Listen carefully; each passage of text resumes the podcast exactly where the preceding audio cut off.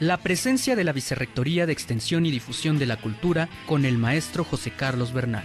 Exposiciones, danza, música, teatro, literatura, cine, talleres artísticos y patrimonio universitario. Toda la actividad cultural. Ya está con nosotros el maestro José Carlos Bernal, vicerrector de Extensión y Difusión de la Cultura. Buen año, maestro, ¿cómo está? Hola Ricardo, muy buen año. Igualmente para ti, para toda la audiencia de radio y TV WAP, que sea un excelente 2023 lleno de salud, sobre todo de éxitos y, ¿por qué no?, de prosperidad también. Claro, y además con muy buenas noticias el día de hoy. Bueno, continuamos con eh, la exposición de los Da Vinci. Ayer fue lunes, lo comentamos. Aprovechen todos los lunes la comunidad universitaria de manera gratuita. Pero bueno, pues hay muchas actividades y continúan las puertas abiertas. Así es, Ricardo. Muchas gracias por la oportunidad. Como siempre, pues comentar que a un mes de la apertura de la exposición Da Vinci y sus seguidores en el Centro de la Cultura y los Saberes del edificio Carolino, ya llegamos a los seis mil visitantes. En un mes, seis mil visitantes, una cifra muy interesante que, nos llena de, que nos llena de satisfacción. Nos da mucho gusto ver la respuesta que ha tenido la exposición, por supuesto, de la comunidad universitaria, también de la sociedad poblana y de los visitantes que anduvieron por acá durante el mes de diciembre de, de vacaciones o los fines de semana de visita en Puebla es una gran ventaja que la exposición esté abierta de lunes a domingo, ¿no? En un horario de 11 de la mañana a 8 de la noche.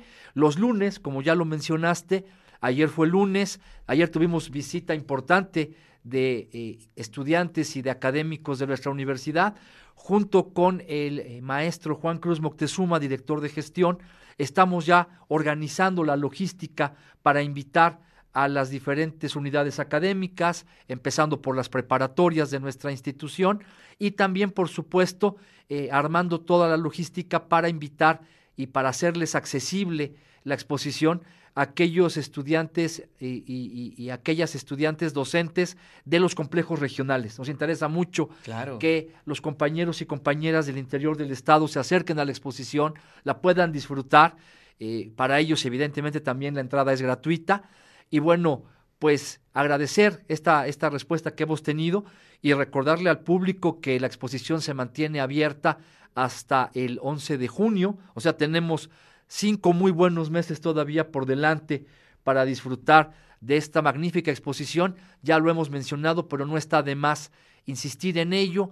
Trece grandes piezas, trece grandes obras de Leonardo, de sus discípulos, de sus alumnos, y, bueno, particularmente la, la, cabeza de la figura humana, la, la batalla de Anjari y la Madalena Cinta, obras donde la mano de Da Vinci está presente, que son las obras principales de la, de la exposición, entre otras que la verdad, gracias a, la escuadra, gracias por supuesto a Casa Medici, a, a, a, la gestión que hizo nuestra rectora, la doctora Cedillo, a la doctora Nel Nochebuena, que es académica de la Facultad de, Filosofía y Letras. En fin, se conjuntaron los esfuerzos, como ya lo hemos mencionado, para que esta exposición pueda llegar y simplemente reiterar la invitación, recordar que, que tenemos el acceso eh, libre para la gente de la universidad y que estamos abiertos de lunes a domingo para que pues quien quiera pueda disfrutar esta exposición que es para chicos, para medianos, para grandes, no se la pueden perder. La verdad es que cualquier día que tengan esa posibilidad, que tengan el tiempo de caminar otra vez por el centro histórico, aprovechar que tenemos esa posibilidad hoy nuevamente con las medidas de seguridad necesarias, de sanidad, etcétera, pero que se puede disfrutar otra vez ese, ese caminar por la zona de los Sapos, por el Zócalo, por, por la avenida Juan de Palafox, recorrer esos espacios tan emblemáticos, tan queridos para nosotros, que es el edificio Carolino, pues bueno, reiterar la invitación y estamos puestos para, para recibirlos pues ahí está, ahí está la puerta, la puerta abierta hasta el próximo 11 de junio. Eh, fíjate, este, José Carlos, que yo en las vacaciones tuve una experiencia así como más o menos la narrabas. Este, llegaron unos amigos eh, de Ciudad de México y sí, pues eh, principalmente estuvimos recorriendo el centro y tenía una atmósfera increíble y como cereza, ¿no? Visitar los Da Vinci, ¿no? Y eso fue muy interesante porque, bueno, la impresión que se llevan de nuestra ciudad, de la universidad, del nivel que tenemos en cuestión de cultura, pues es eh, altamente positivo. Así es, pues ahora sí que te agradezco la gestión, que hayas andado ahí de guía de turistas. de guía de turistas. La verdad, la verdad es que no nos cansamos de decirlo, no, no, no, no, no queremos ser falsos modestos. Esta es una exposición de clase mundial. Es una colección que podría presentarse en el mejor museo del mundo, sin ningún problema. Trece 13, piezas originales del máximo maestro del Renacimiento y de sus seguidores, de sus discípulos. La verdad es que eh, son colecciones privadas. Se hizo un gran esfuerzo, eso también ya lo hemos comentado, un esfuerzo muy importante por reunir estas obras de arte que son eh, pues de propiedad de coleccionistas privados, de Casa Medici, de diferentes entidades, digamos, y que pudieron conjuntarse para llegar a, para llegar a México. Ya están haciendo los preparativos en Monterrey para el segundo semestre del año. Ah, se va para allá. Después de Monterrey, la exposición estará en Mérida, Yucatán. Bueno, ese es un muy buen dato. Eh, la estadística del INEGI el año pasado dijo que las, la ciudad, o más bien la ciudadanía que más visita museos es Monterrey. Bueno. ¿No?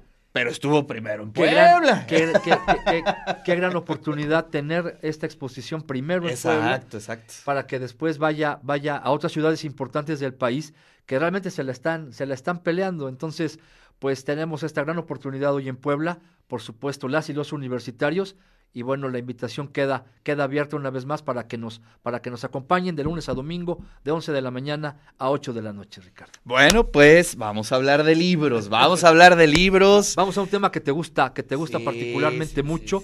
Eh, le quiero agradecer públicamente al director general de publicaciones, al maestro Antonio Lucio Venegas, que me haya dado la oportunidad de venir a presentar algunas, solo algunas, de las novedades que tiene la Dirección General de Publicaciones, por supuesto una dependencia adscrita a la Vicerrectoría de Extensión y Difusión de la Cultura, y pues para, para abrir boca tenemos Sed de Poder, eh, un libro El Camino de la Extrema Derecha, un libro de nuestro compañero, muchos años en la Dirección de Comunicación, Nicolás Dávila Peralta, un experto en el tema de la Iglesia, de la organización secreta o ya no tan secreta del Yunque, y de, y de algunos otros temas. Eh, Sed de Poder es una, una, una obra de la colección Homo, Homo Ludens y bueno, pues está ya disponible en, en, las, librerías de la universidad y en los espacios de la, Dirección General de Publicaciones. Un libro, pues sin duda, interesante.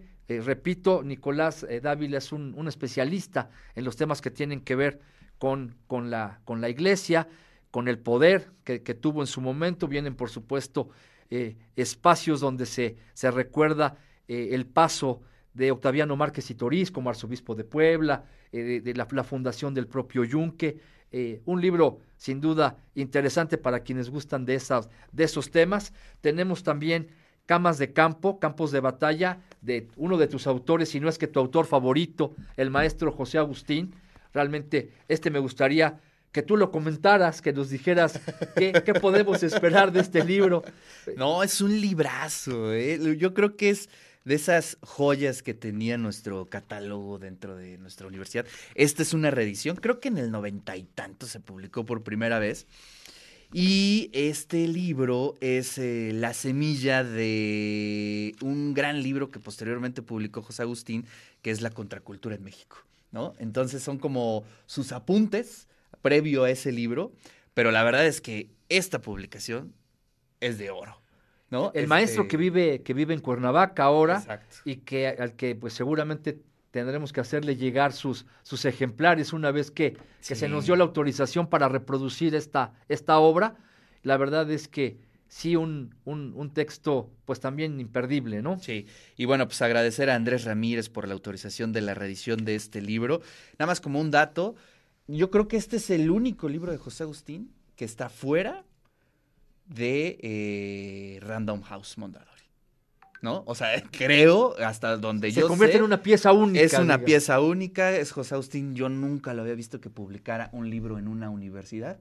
Curiosamente lo publicó acá. Y bueno, pues por eso tenemos los derechos y lo podemos publicar. y poderlo. maravilla, y, hacer una, una reedición, pues siempre darle un poco de, frescura, digamos, a la portada, al, diseño editorial, pues es una magnífica oportunidad. Es una joya, es una joya ese libro. Finalmente, el día, el día de hoy, pero como se dice, no menos importante, Ligeros de equipaje, cuentos de viajes y viajeros, una, una compilación que realizaron Jorge Abascal y Mónica Lavín, y donde, bueno, escribe gente como Aguilera Garramuño, como Rosa Beltrán, como Alberto Chimal, como Eduardo Zabúgal, entre otros, ¿no? Realmente una, una serie de, de, cuentos. Este sí ya lo estuve, ya lo estuve ojeando, y la verdad es que eh, es una maravilla. esos textos breves, claro. ¿no? que, que, que, puedes leer en, un momento muy corto, de, en, un, espacio muy corto de tiempo y que de repente puedes hacer la pausa porque sabes que el siguiente es completamente otra historia y nada tiene que ver. A, mí particularmente este tipo de, este tipo de compilaciones me, me gustan mucho. Y bueno, pues así como ya le agradecí a Toño Lucio públicamente, pues también públicamente lo, lo comprometo a que haga una donación para que la, a ver, a ver, en, a los próximos días. Nada más se la pasa buleándome aquí de eso en se el WhatsApp. En el de eso se trata, puedan tener, puedan tener ustedes aquí en el programa algunos libros de cortesía para, para regalar, para rifar entre los radioescuchas. Claro. La verdad es que eh, es una muestra, insisto, de, de, las ediciones que ya, que ya están. Otras están en el horno, como, como decimos. El segundo tomo del barrio universitario de Rosalba Loreto, claro. entre, otros, entre otros textos. Eh, una colección que está, trabajando Óscar Alarcón, académico de la preparatoria Emiliano Zapata. En fin, estamos pues también, lo voy a, lo voy a mencionar de, de, una vez, ya preparando el terreno, Ricardo, para esa gran fiesta que organiza nuestra universidad cada año, que es la Feria Nacional del Libro. Este año en su edición número 36, una vez más estará en el edificio Carolino, será la sede, y la tenemos programada del 24 de marzo al 2 de abril. Si no hay algún ajuste en las, en las fechas, ese es el momento en el que estamos planteando. Estamos que preparados. Se, que se haga la feria del libro este, este año. Y bueno, pues estamos sembrando justamente el terreno, contactando ya a los autores, eh, revisando las propias ediciones de la universidad para poder hacer las presentaciones. Isabel Fraile está trabajando un libro, un libro increíble sobre un, sobre un pintor, un pintor poblano cuyas obras, buena parte de sus obras están en el Museo de la Casa de los Muñecos. La maestra Elsa Hernández también está trabajando un tema sobre Gilberto Bosques. en fin, la producción editorial de la universidad, nuestros académicos, nuestros investigadores e investigadoras no dejan de producir y la verdad es que eso nos llena de satisfacción, nos llena de orgullo, porque la fila se hace siempre larga para, para publicar. El presupuesto a veces es, es limitado o generalmente es limitado, pero siempre hacemos un esfuerzo para poder para poder publicar los trabajos de nuestras investigadoras e investigadores. Y bueno, una, una muestra nada más el día de hoy de lo que estamos, de las, de las, novedades que están saliendo. Y espero que la respuesta de Toño Lucio sea positiva. Ah, ya, ya nos escribió, dice que a partir del lunes ya tenemos los libros para regalar y, presentarlos aquí en el de eso se trata. Por aquí nos escribe también. No esperábamos menos de Toño Lucio. Muchas gracias. Adric Oropesa dice, ¿cuál es el libro de José Agustín? Por favor, es Camas de Campo, Campos de Batalla de José Agustín. Es un libro de artículos, de ensayos. Es interesante porque vienen temas muy contraculturales, pero también vienen ahí temas clásicos.